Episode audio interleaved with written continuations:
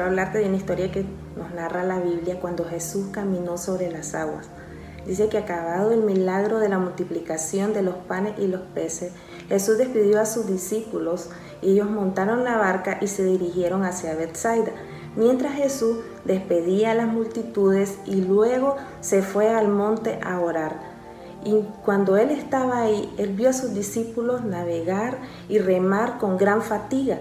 Entonces él se dirigió hacia ellos porque había un gran viento que les era contrario. Y entonces él caminó sobre las aguas.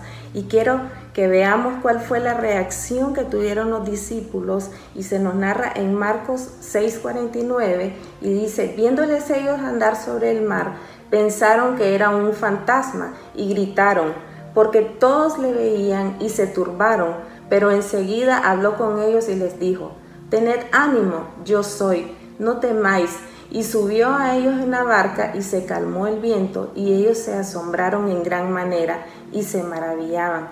Los discípulos estaban fatigados y cansados, pero cuando vieron a Jesús caminar sobre el mar, el primer, la primera reacción era de susto y de asombro. Tuvieron temor porque no sabían que era Él.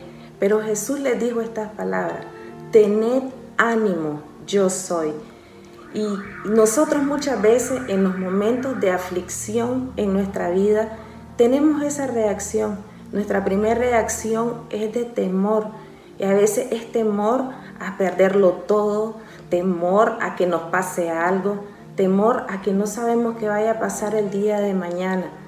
Pero nosotros en esas situaciones lo primero que debemos de hacer es venir a la presencia del Señor Mira que en la presencia del Señor nosotros encontramos nuestro lugar de reposo. Ahí nosotros podemos descansar y encontrar la paz que necesitamos. Pero sobre todo, ahí nosotros renovamos nuestra fuerza. El Señor nos renueva, el Señor nos fortalece. Y ya no vamos a hacer las cosas más con nuestras propias fuerzas, sino en la fortaleza que el Señor nos da. Y mira qué interesante que ellos no habían visto a Jesús, pero Jesús sí lo estaba viendo a ellos. Y eso es lo que ocurre en nuestras circunstancias difíciles, aunque nosotros no lo podamos ver. El Señor está ahí. El Señor está atento a nuestras necesidades. El Señor es galardonador de los que le buscan. Y cuando nosotros le damos ese primer lugar a Él, entonces Él va a recompensar esa búsqueda y Él va a dar lo que nosotros necesitamos. Pero primeramente le vamos a buscar porque le adoramos y porque reconocemos que Él es el Señor de nuestra vida. Y ellos acababan de presenciar el milagro de la multiplicación de los panes y los peces. Y nosotros hemos visto muchos milagros en nuestra vida.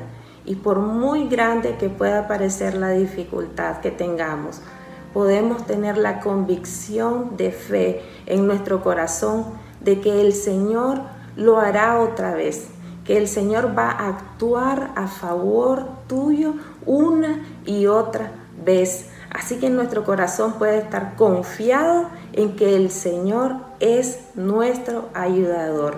Así que que Dios te bendiga y que tengas un día de muchas manifestaciones del amor y del poder de Dios sobre tu vida.